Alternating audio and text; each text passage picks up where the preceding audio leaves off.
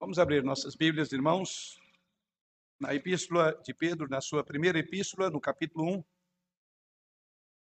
Pedi então que abra suas Bíblias aí. Primeira Epístola de Pedro, no primeiro capítulo, nós vamos ler os versos 6 até o verso de número 9.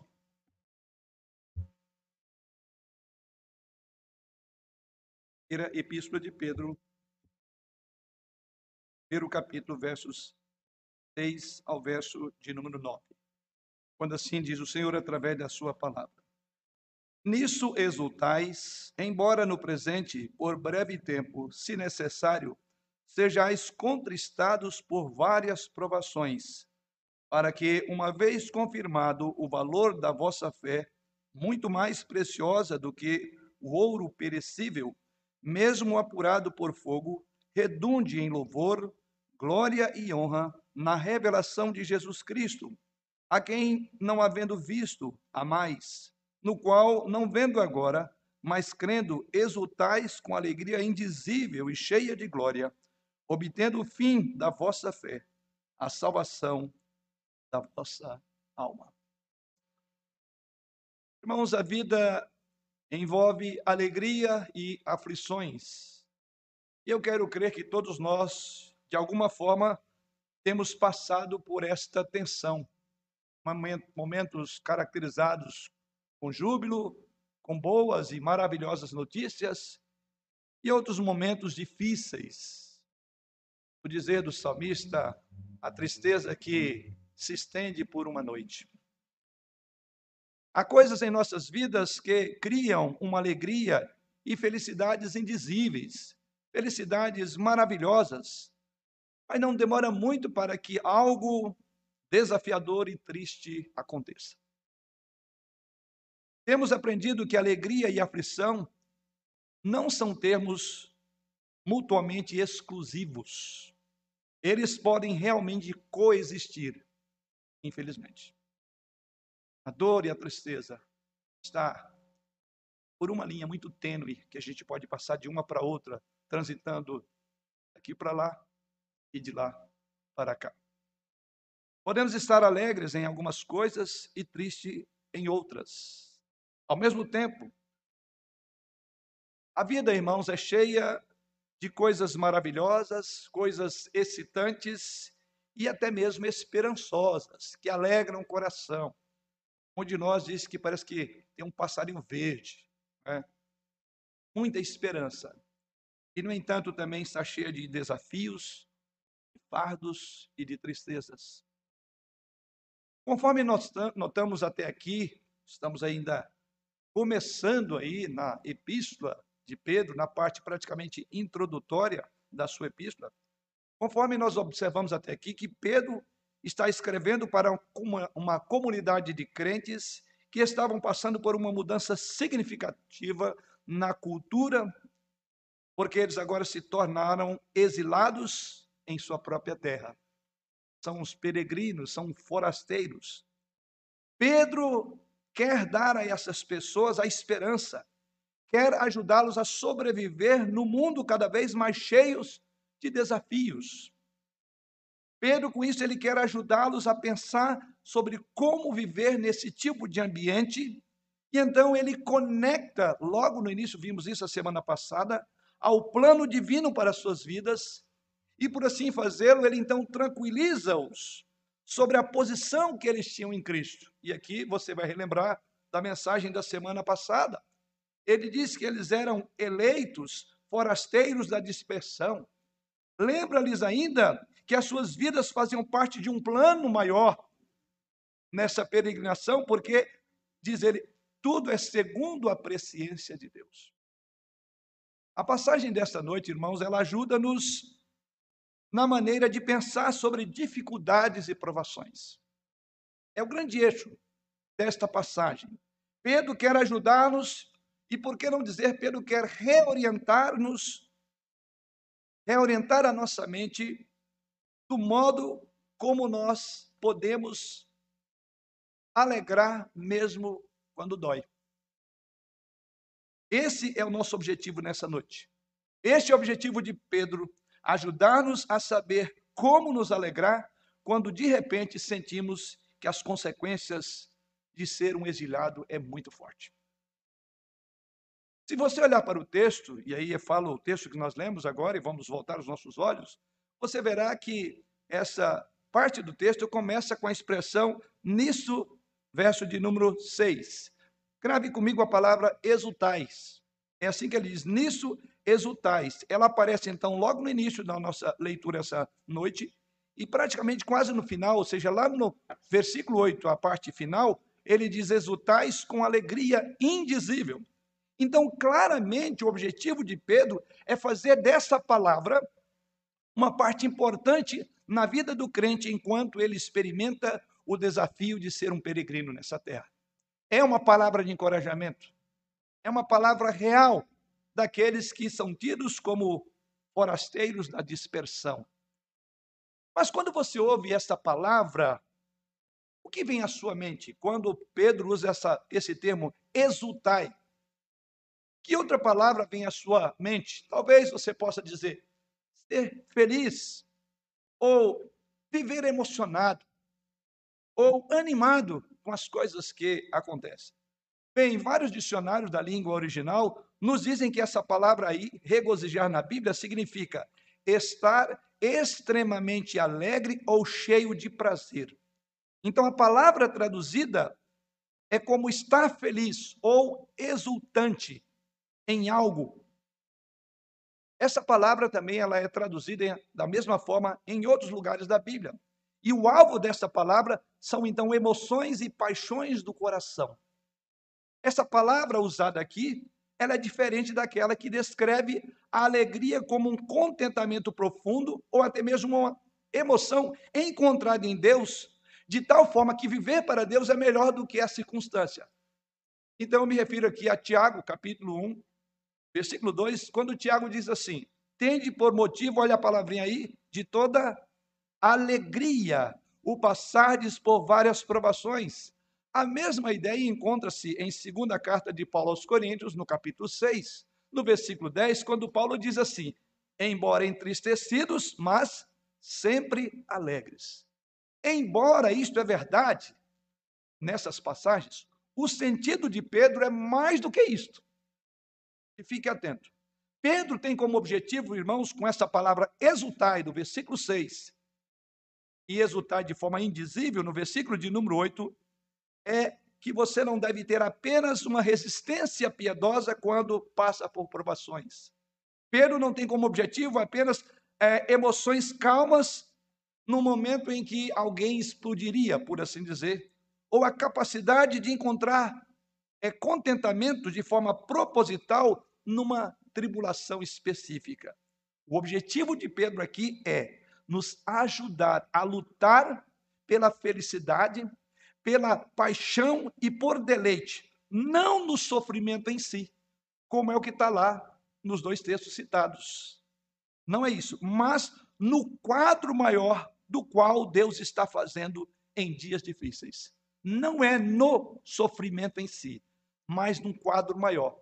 Então, Pedro nos chama para olhar a nossa peregrinação, sermos forasteiros, num campo maior. Uma vez que ele já havia dito que essa peregrinação, o fato de ser forasteiro, faz parte da presciência.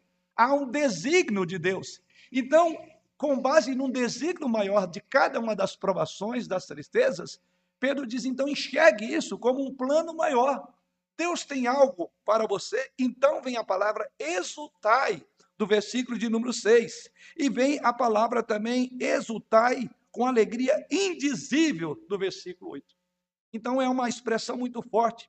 Então o objetivo de Pedro aqui é, por assim dizer, eclipsar a dor que é compreensível quando se passa por um problema, há uma afeição maior ao evangelho. Ou seja, o que nos torna de fato um povo feliz, cantando ainda que em sofrimento.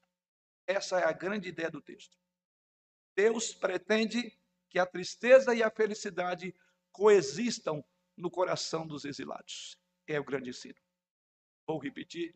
Deus, na linguagem de Pedro, pretende que a tristeza e a felicidade coexistam no coração dos exilados. não é uma equação de isto ou aquilo. Não é agora triste e no outro momento feliz. Pedro quer ajudar esses exilados a aprender como se alegrar e ser feliz, ou exultar e deleitar-se com o que Deus está fazendo enquanto você está na peregrinação e no exílio. Então, nesse sentido, que a grande carta de Pedro trata, ser um exilado significa aprender a chorar com os que choram, a se alegrar com os que se alegram. Ser um exilado, irmão, significa que você reconhece que o que está vivendo é muito difícil, não é motivo de diversão, dói bastante. No entanto, há uma alegria, há, por assim dizer, uma paixão em seu coração que está enraizada no Evangelho. E que essa paixão enraizada no Evangelho, ela é evidente para o mundo que rodeia você. Ou seja, as pessoas perceberão que você é capaz, é capaz de cantar em terra estranha.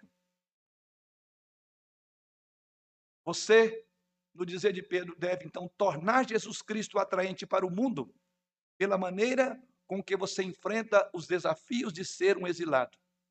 Você está lutando para atiçar chamas de alegria e felicidade na sua alma, enquanto isso o mundo olhará para o coração do exilado, que mesmo na dor, ele consegue transmitir que há um propósito maior. Exilados, felizes, apaixonados. Algo poderoso que o mundo que tem se desmoronado a cultura que está se derretendo e perdendo seus valores precisa ver no coração, nos olhos e no corpo de um exilado. Porque é para isso que Deus nos chamou uma missão. Sabendo então que a vida é uma mistura de alegria e tristeza e que essas coisas acontecem concomitantemente, não são, não se excluem, mas ao mesmo tempo, como então Pedro nos encoraja nessa passagem a regozijar nas provações, é exatamente o nosso tema. Regozijo nas provações. Vamos orar. Senhor, voltamos-nos novamente diante do Senhor para buscar a tua direção, para nosso coração, que a nossa mente seja agora cativa ao Senhor Jesus Cristo. E assim como teus servos no passado, a nossa oração agora, Deus, é fala enquanto nós, teus servos, ouvimos. Em Jesus oramos. Amém. Como Pedro encoraja a regozijar? Primeiramente, verso de número 6, veja o que ele diz. Nisso exultais, embora no presente, por breve tempo, se necessário, sejais contristados por várias provações. Então, como exultar como alegrar-se em momentos como esse? Pedro diz: primeiramente, regozije-se quando você para para refletir sobre as provações da sua vida. É olhe para as suas provações e regozije-se nelas. Então, a primeira coisa que Pedro faz nessa passagem é definir o contexto para os desafios que os exilados espirituais vão enfrentar. E como todos nós sabemos, todo livro fala sobre sofrimento. Mas este é o primeiro lugar que é mencionado em Pedro a ideia do sofrimento. Portanto, então é importante observar a abordagem do sofrimento na visão de Pedro. E a primeira coisa que Pedro nos faz é olhe para o seu sofrimento, olhe para as provações da sua vida, e quando você olhar para as provações, você vai regozijar-se. Veja que é isso que ele coloca. Vamos então destrinchar esta ideia nesse mesmo versículo. Primeiro, ele conduz a discussão apontando para as belas realidades espirituais que ele havia acabado de mencionar, quando ele diz: Nisso exultai. Nisto o quê? No que ele disse antes. E o que ele disse antes foi o que nós pensamos a semana passada. Então Pedro diz: olhe para o seu sofrimento de uma perspectiva do Evangelho, de uma perspectiva de um Deus que determinou e predeterminou todas as coisas. Então ele aponta para aquelas belas realidades espirituais. Eu estou resumindo a ideia da semana passada, do que diz os versos anteriores. Ou seja, nisso exultai. Então, o que Pedro está dizendo nisso aí, ele está se referindo à mensagem de esperança dos versículos 3 e 5, que inclui o louvor a Deus pelo milagre da conversão, versículo 3, no poder da ressurreição, do versículo 3, numa herança celestial do versículo 4, na promessa da graça sustentadora do versículo 5, e na esperança de uma vitória vindoura por meio de Jesus Cristo, também no versículo 5. Então, o que ele está dizendo? Olha o seu sofrimento de uma perspectiva do Evangelho. Olha o seu sofrimento de uma perspectiva da maneira como Deus lida com as coisas. Em suma, esta é a esperança do Evangelho. E aqueles que confiam em Jesus Cristo sejam, sim, resgatados dos seus pecados e colocados numa posição justa diante de Deus, que nada na terra pode comprometer esta obra divina, que há uma vida eterna esperando por essas pessoas. Este é o ponto de partida para considerar a sua aprovação.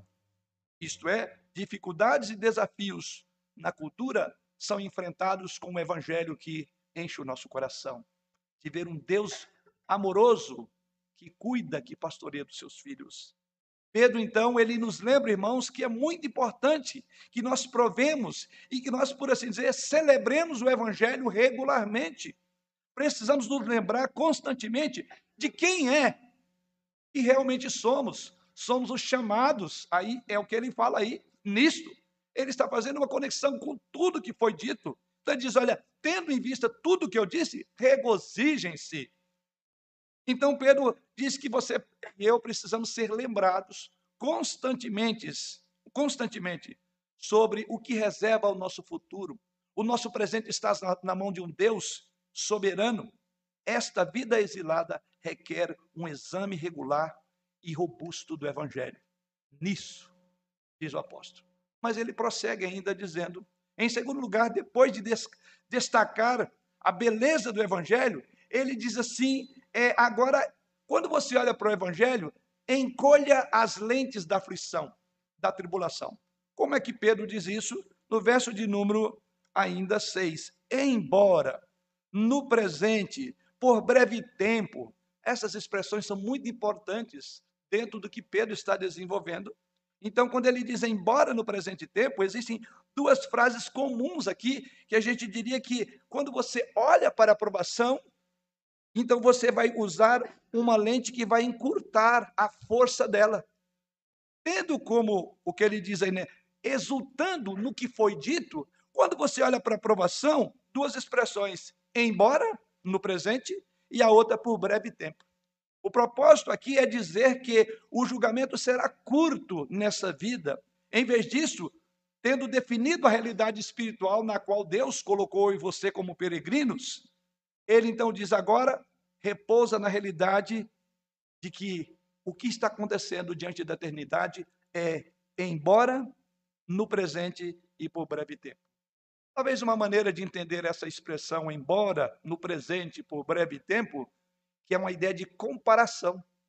Você diz, quando você vê nisso em que vocês exultam, no que Deus já fez por vocês, quando você olha para o presente tempo, é alguma coisa só do agora. Daqui a pouco o presente vai ser passado, então vai passar. E por outro lado, por breve tempo. Então, essas duas expressões elas são, elas, elas é, alimentam a mesma ideia. E é a ideia? De comparação. Então, nisso que vocês exultam, quando você olha para a provação, ela é breve. Uma maneira de você entender melhor isso é aquilo que o apóstolo Paulo diz em 2 Coríntios, capítulo 4, verso 17, quando ele diz assim: "Porque a nossa leve e momentânea tribulação produz para nós eterno peso de glória acima de toda comparação. A mesma ideia está em Romanos 8, versículo 18, a parte final, que diz: os sofrimentos do tempo presente não podem ser comparados com a glória a ser revelada em nós. Então aqui nós temos um paralelo da ideia do que Pedro usa com as duas palavrinhas, embora no presente e a outra palavra por breve tempo. Desde diante desta glória maravilhosa de ser chamado filho de Deus, de ser colocado como um peregrino e forasteiro. Então, embora no presente tempo, por breve tempo, ou seja, a ideia encolha as suas lentes da aprovação. Quando você olha o peso de glória, a aprovação tem que ficar bem pequenininha. Essa é a ideia do contentamento. Não é negar que haja aprovação, mas é compará-la que é algo breve, Outro ponto que Pedro destaca na sequência, ele diz: embora no presente tempo a palavra se necessário Essa palavra então conecta de volta ao plano divino, se necessário. E qual é o plano divino? Verso 1 e 3. Nesse caso, havia uma necessidade. Era necessário porque Deus quis assim. E é isso que Pedro diz. A salvação, o sofrimento, então, fazem parte do plano soberano de Deus. Pedro reporta novamente aos versos que nós já abordamos.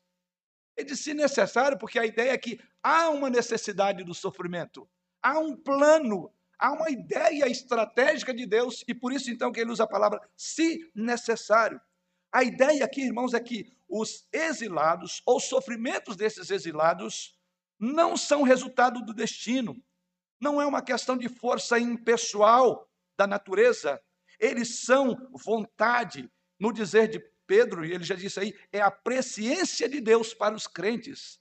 No capítulo 4, Pedro afirma lá no versículo 19, dizendo o seguinte: Por isso também os que sofrem segundo a, olha lá, vontade de Deus, encomendem a sua alma ao fiel Criador na prática do bem.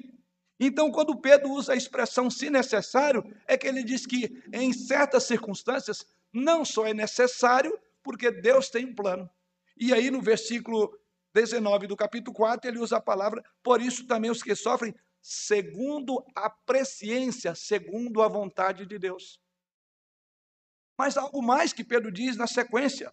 Ele disse necessário, depois ele prossegue dizendo com relação sejais contristados. Outra palavrinha.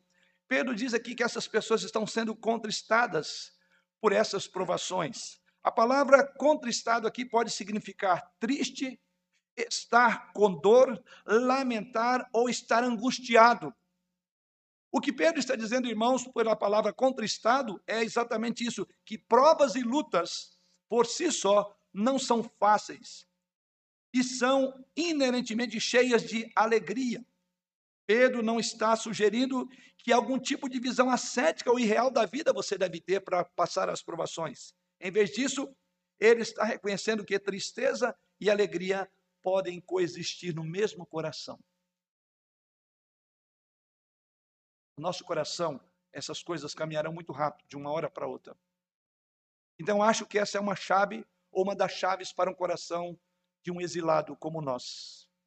Temos que aceitar a tensão contínua entre lidar com dificuldades que realmente são difíceis, mas, por outro lado, lidamos com regozijo com o fato de que as dificuldades não são ruins, porque elas serão embora por breve tempo, segundo a presciência de Deus. Mas finalmente, ainda nessa ideia, Pedro continua, ainda no versículo 6, ele diz: finalmente, usa a frase várias provações. Isto é útil porque identifica que os desafios virão dos lugares mais diferentes. Da ideia de várias, não é apenas a realidade das dificuldades, mas a sua variedade. São várias provações. A ideia aqui é que o sofrimento vem em grupos. E quando ele vem em grupos, pode ser esmagador.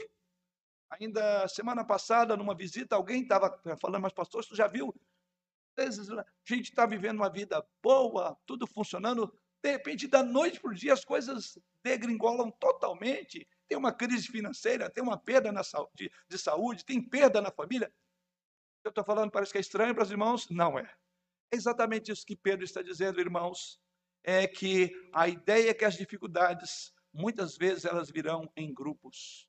Várias várias provações, diz o apóstolo Pedro, são as várias provações. Vêm em grupos. Isso então pode ser esmagador. Mas ainda mais do que o que você provavelmente pode perceber aqui quando ele usa a palavra provações. Primeiro, ele diz que são várias, de várias modalidades. Mas a última palavrinha, várias provações, é a última palavra do versículo 6. O que Pedro quer dizer com provações? Pode incluir uma ampla gama de significados o termo provações. A palavra provações aqui pode significar provação propriamente dito, pode significar teste, também pode significar tentação. Aliás, esse último termo é usado lá em 1 Coríntios 10, 13. Não vos sobreveio tentação que não fosse humana, mas Deus é fiel e não permitirá que sejais tentados além das vossas forças, pelo contrário, juntamente com a provação, vos dará livramento de sorte que a possais suportar. É a mesma palavra traduzida aqui como também provações. Então, Pedro, ao usar a palavra provações no texto, ele nos convida a sermos lembrados sobre a alegria que temos no Evangelho e a natureza limitada da luta terrena, mas também sobre a ampla gama de desafios. Pode ser tentações, provações ou teste propriamente dito. Então, se você sentir as provações da sua vida, certamente quando você sentir que essas provações colocam você como que numa montanha russa emocional, na mesma hora está tudo bem, saiba que você está dentro de um plano, um propósito de Deus. A vida é constituída de fortes emoções nesse sentido, altos e baixos, porque essa é a ideia, as várias provações. Isso mostra que você não está sozinho. Quando você passa por essas provações, dor e felicidade podem coexistir no coração dos exilados. Você sabia disso? Ou você esperava que a vida fosse uma outra coisa, como alguém diz, um mar de rosa? Um outro evangelho que está sendo pregado aí fora fala disso. Quanto um evangelho que não é esse. O evangelho de Jesus Cristo, a vida não é um mar de rosa, não é um parque de diversão.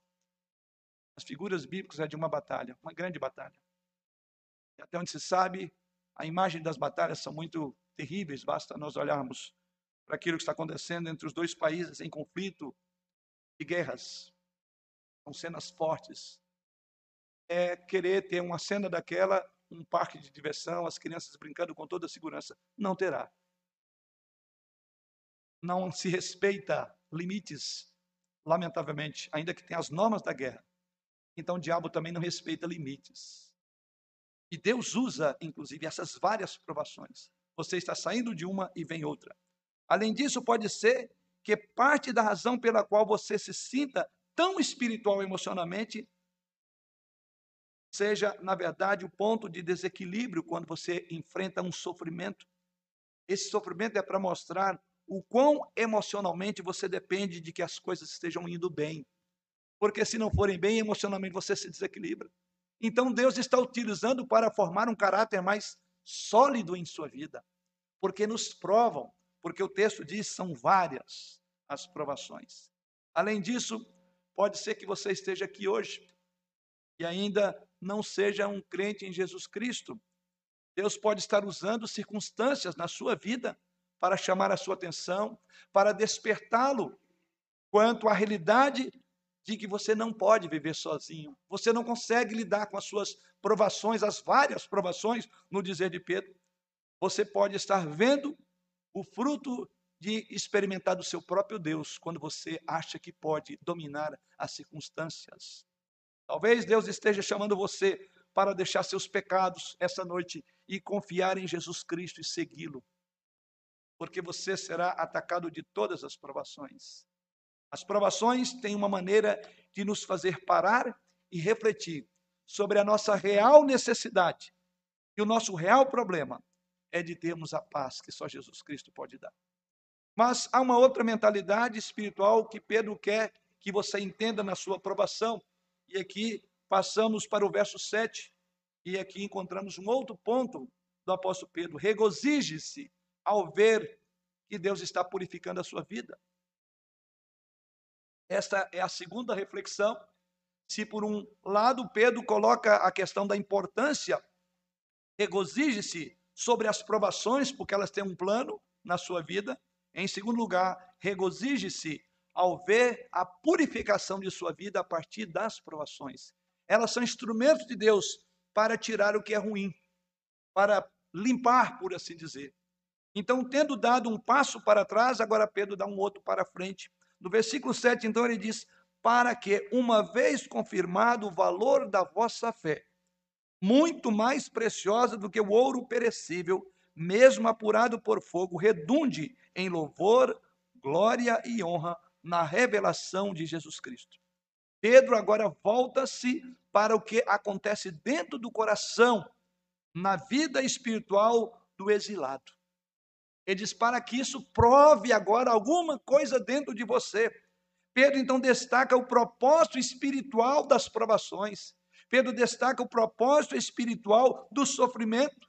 E ele ajuda você, a partir do versículo 7, a considerar o valor invisível, um valor inacreditável que está acontecendo enquanto as provações estão tocando você de todos os lados.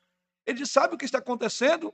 Deus está trabalhando o seu coração, está purificando a sua vida, está tornando você um vaso realmente quebrado em suas mãos e refeito por Ele. O versículo 7 então começa com a palavra para quê? Aqui então é a finalidade, o propósito de tudo isso acontecer. Indica o que se segue nessa passagem é o efeito das provações. O que, que as provações fazem? O verso 17 vai dizer: aquelas provações que são abordadas anteriormente, esse versículo então nos dizem que as provações resultam em uma fé que é testada, essa fé que será genuína e valiosa. Aqui há uma fé testada, genuína e valiosa. Por isso que ele diz: exultai. Imagina você ter uma fé testada por Deus e essa fé vai provar a sua genuinidade que ela é verdadeira. Quem não for crente em Jesus Cristo não vai passar por aqui, porque ele fracassará. Quem não tiver a fé verdadeira, então não será, não conseguirá passar pela prova. Ou talvez você poderia usar essa expressão do versículo 7 e traduzi-la da seguinte forma: o sofrimento funciona como um crisol para a sua fé. O sofrimento funciona como um crisol para a sua fé eles atestam a genuinidade da sua fé, revelando se a sua fé é autêntica ou não. Agora, óbvio, irmãos, é útil dizer que Deus está muito mais interessado em sua santidade do que em sua felicidade. Você já pensou nisso? Deus está muito mais interessado em sua fidelidade do que a sua felicidade. Vamos destrinchar um pouco então agora esse verso 7. Pedro começa dizendo então no verso 7 para que uma vez confirmado.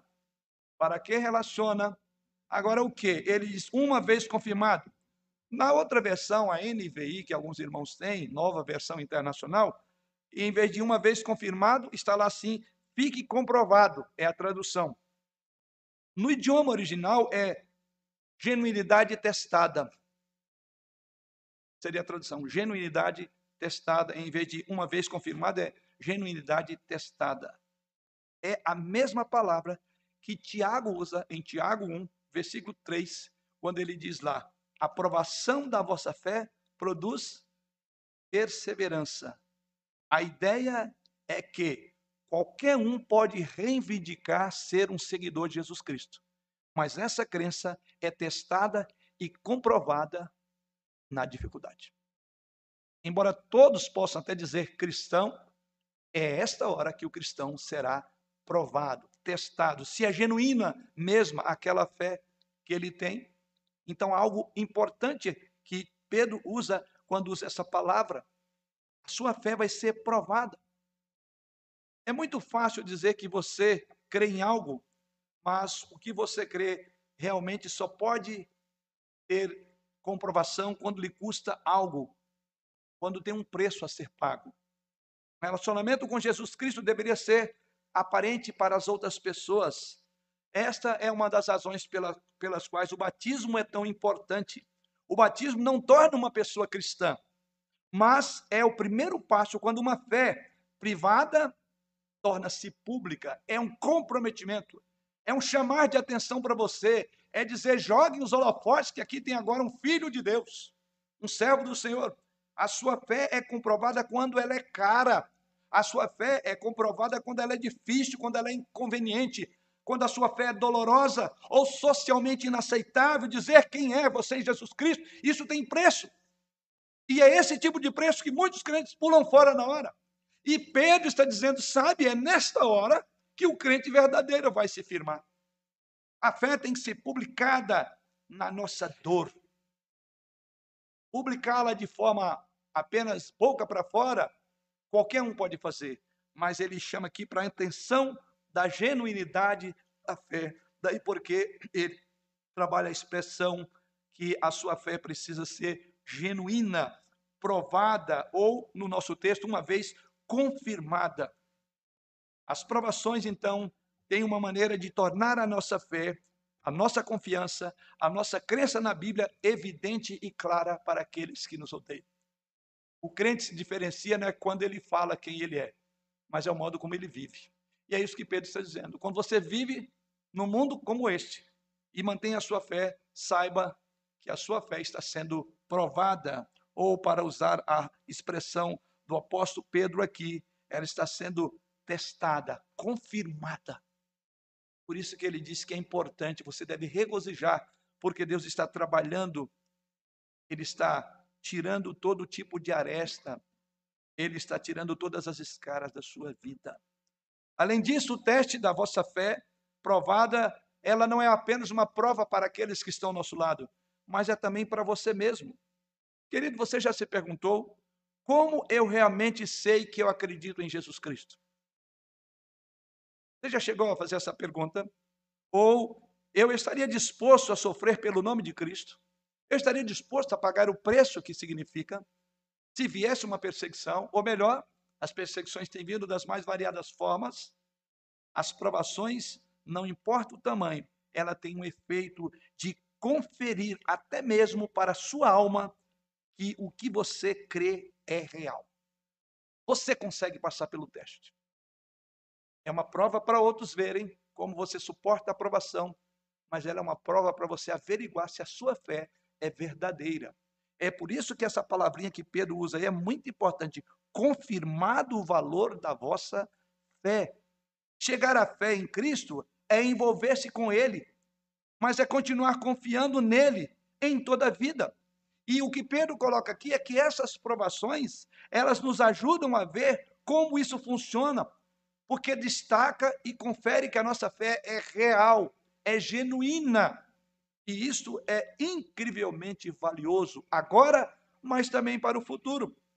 Tanto é para o futuro que vamos prosseguir. Vejo que ainda continua o versículo de número 7 dizendo: Uma vez confirmado o valor da vossa fé, olha o que ele agora prossegue dizendo: é muito mais preciosa do que ouro perecível, mesmo apurado por fogo, redunde em louvor, glória e honra na revelação de Jesus Cristo. Então é uma prova para aqui e agora, mas também quando Jesus Cristo se revelar, quando Jesus Cristo voltar, o teste da nossa fé, veja bem, não é apenas sobre o mundo imediato em que vivemos, não é um teste para que a nossa fé seja olhada pelos outros e ali vai mesmo um crente, porque ele foi provado e eu vi que ele não blasfemou contra o Senhor. Serve para você olhar para você mesmo e dizer: de fato, eu sou crente, que eu consegui passar pela prova e manter-me ainda fiel mas é também sobre o julgamento futuro.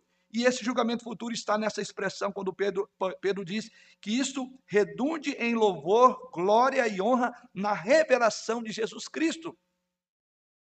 Ou seja, é o retorno de Jesus Cristo, é a ideia, é o teste que passa e a sua fé é genuína agora, como também ela redundará em louvor e glória quando o céu se revelar na terra porque a sua fé é real. Isto é muito importante. Então, o teste prova que a sua afeição por Jesus Cristo ela é real. E esse teste, embora doloroso, como diz Pedro, embora seja difícil, a verdade é que ele nos alegra à medida que ele refina a nossa fé. Quanto mais velho eu fico, mais eu tenho experimentado exatamente, eu percebo a utilidade da dor na minha vida, a utilidade do desconforto, à medida que nós vamos envelhecendo, uma série de novidades, aquelas novidades previstas, né, previsíveis, que aqueles que pisaram essa terra antes de nós diz vai ser assim. Aí você olha para uma pessoa já em adentrada idade, você vê ela meio triste, meio cabisbaixa, algumas até aspirando melhor morrer do que viver essa vida tão atribulada. O fato, irmãos, é exatamente o que diz o texto, né? Isso vai redundar em louvor e glória ao Senhor mas algo maravilhoso que as cãs nos, nos reservam. Elas nos ensinam que o sofrimento é a pedagogia de Deus para um caráter melhor. É assim que nós vamos ficamos mais, ficamos mais, ficamos mais maduros. Coisas que no passado eram cheias de detalhes, cobrávamos, exigia. Hoje já vemos que não é bem assim. Então aprendemos a ter paciência, perseverança, pensar duas vezes. Por isso que muitos chegam àquela conclusão: se eu tivesse a maturidade hoje, naquele corpinho de jovem do passado, eu teria tido uma vida, uma juventude muito diferente. Você entende? É isso que Pedro está dizendo, até redundar para a glória do Senhor. Há algo realmente útil em testes e provações, se nós pudermos tirar os olhos das provações e ver o refinamento que Deus está produzindo em nossa fé. C.S. Lewis disse o seguinte: Deus sussurra para nós em nossos prazeres, fala em nossa consciência, mas grita em nossas dores. É seu megafone para despertar o mundo surdo no que Deus está fazendo, mesmo através da dor. A dor é o megafone de Deus. Porque no dizer de C.S. Lewis, a consciência ele grita, ele fala a nós, mas na dor ele coloca um megafone para você ouvir. Ela é pedagógica. Isso nos remete ao último ponto da nossa reflexão. Versículo, na sequência, o apóstolo Pedro diz, verso 8: A quem não havendo visto, a mais, no qual não vendo agora, mas crendo, exultais com alegria indizível e cheia de glória, obtendo o fim da vossa fé, a salvação da vossa alma. Terceira reflexão que Pedro coloca também regozije-se ao ter a certeza de sua fé, a ter a confirmação de que a sua fé está assegurada. A realidade final que vemos nesse texto é o regozijo que vem quando a fé é preservada e até mesmo reafirmada por meio de provações. E o que Pedro então diz que o refinamento dessa fé, nossa segunda reflexão, ele produz genuinidade da fé, mas ele aponta também para o futuro. Mas também há uma sensação aqui de se tornar mais confiante mesmo agora, ou seja, a certeza da sua fé. Pedro então começa apontando para trás no versículo de número 8 e elogia os seus leitores, que ele diz: embora não tenham visto Jesus, eles amavam a Jesus Cristo. De onde veio esse amor? Se eles não viram e amaram a Jesus? Como é possível que essas pessoas tenham começado a amar um Salvador que nunca viram? Essa é a expressão do versículo 8: a quem não havendo visto, a mais, no qual não vendo agora, mas crendo, exultais com alegria indizível. Ou seja, eles não viram Jesus, eles viram provações. O assunto é provações. No entanto, embora eles não viram Jesus e sim provações, no entanto, através dessas provações, eles conheceram a Jesus Cristo. O bom pastor estava ao lado deles. Lá na cova dos leões tinha Senhor Jesus. É assim que nós experimentamos a presença maravilhosa de Jesus Cristo. Eles entenderam suas provações através das lentes de seus privilégios em conhecerem Jesus Cristo, ver a sua mão em ação e assim foram capazes de amá-lo, confiar e se alegrar nele. Uma outra forma, Jó coloca isso, dizendo: Eu te conhecia só de ouvir, mas agora, Senhor, é como que eu possa tateá-lo, os meus olhos agora realmente te veem. Eu ouvia falar de ti. E onde é que ele abriu os olhos para ver? Foi na aprovação. É isso que está acontecendo no texto. A quem, não havendo visto, amamos, porque Ele é o nosso bom pastor, está sempre conosco. A quem, não vendo agora, mas cremos e exultamos com alegria indizível, porque Ele sempre está conosco. Além do mais, eles não veem, mesmo agora, e ainda assim eles creem nele, diz o texto. Em seus corações está a crença, o amor, e essa realidade é algo muito importante que confirma, mesmo agora, a genuinidade da sua fé. Eles creram e continuam crendo e crerão até a vinda de Jesus Cristo, que é o que ele diz no final do verso 8. O efeito são momentos em que eles, diz aí, exultais com grande alegria, indizível e cheia de glória. A ideia aqui é de que esses é, ouvintes de Pedro, eles amam tanto a Jesus Cristo que mesmo as provações, que mesmo as próprias dificuldades criaram mais amor. Eu chamaria de amor doloroso, amor testado e soberanamente criado em seus corações em cada provação. E esse amor por Jesus Cristo, mesmo em lágrimas, tem algo ligado a ele em outro mundo. Tem um sabor de glória nele também depois. Me alegro nele aqui e me alegrarei nele se você, querido irmão, sofreu e lutou em suas lágrimas, se você derramou o seu coração ao Senhor, você conhece tanto as ondas da dor quanto as ondas do amor de Deus. Você conhece a beleza do amor sustentador de Deus. Você já experimentou o sabor indescritível do peso da glória quando Deus se torna a sua preciosa porção nessa vida. Não há de se comparar. É o que Paulo disse lá, é um peso de glória. Você já pensou nisso? O efeito de tudo isso é que você está obtendo, diz o apóstolo, ainda agora, a salvação de sua alma. Você está obtendo em seu exílio o resultado da sua fé. Em outras palavras, você foi salvo para que pudesse ser salvo agora mesmo, para quando morrer, seja salvo por toda a eternidade. A ideia de confirmação passo a passo. Tudo isso são as provações. Que grande efeito ela tem sobre nós. Para concluir, Deus está em busca de sua alegria através da provação. É isto que Pedro está dizendo. É isso que nós refletimos essa noite. Deus está em busca da sua alegria através da provação. É o tema desta passagem. É o tema desta noite. Sem dúvida, é um mistério. Difícil entender isso.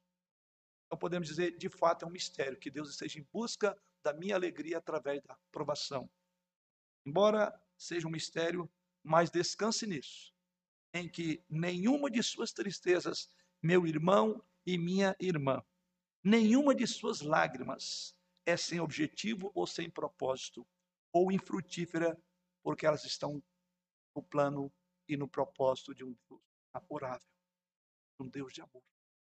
Portanto, ser um exilado que se alegra significa que toda essa dor e todos esses desafios servem, na verdade, para nos assegurar que nós pertencemos verdadeiramente a Cristo e que Deus nos ajudará a cada passo do nosso exílio. O teste nos assegura que Deus é real o teste nos assegura que a nossa fé é genuína.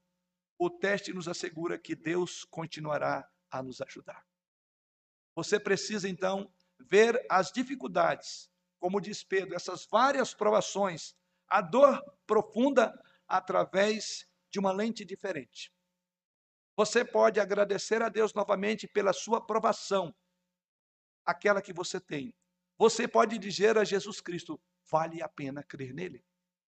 Pedro está nos exortando a ler os nossos sofrimentos à luz de nossos privilégios, para que, embora as lágrimas possam correr em nossa face, mas que por meio delas nós possamos dizer: O Senhor o deu, o Senhor o tomou, bendito seja. Amém.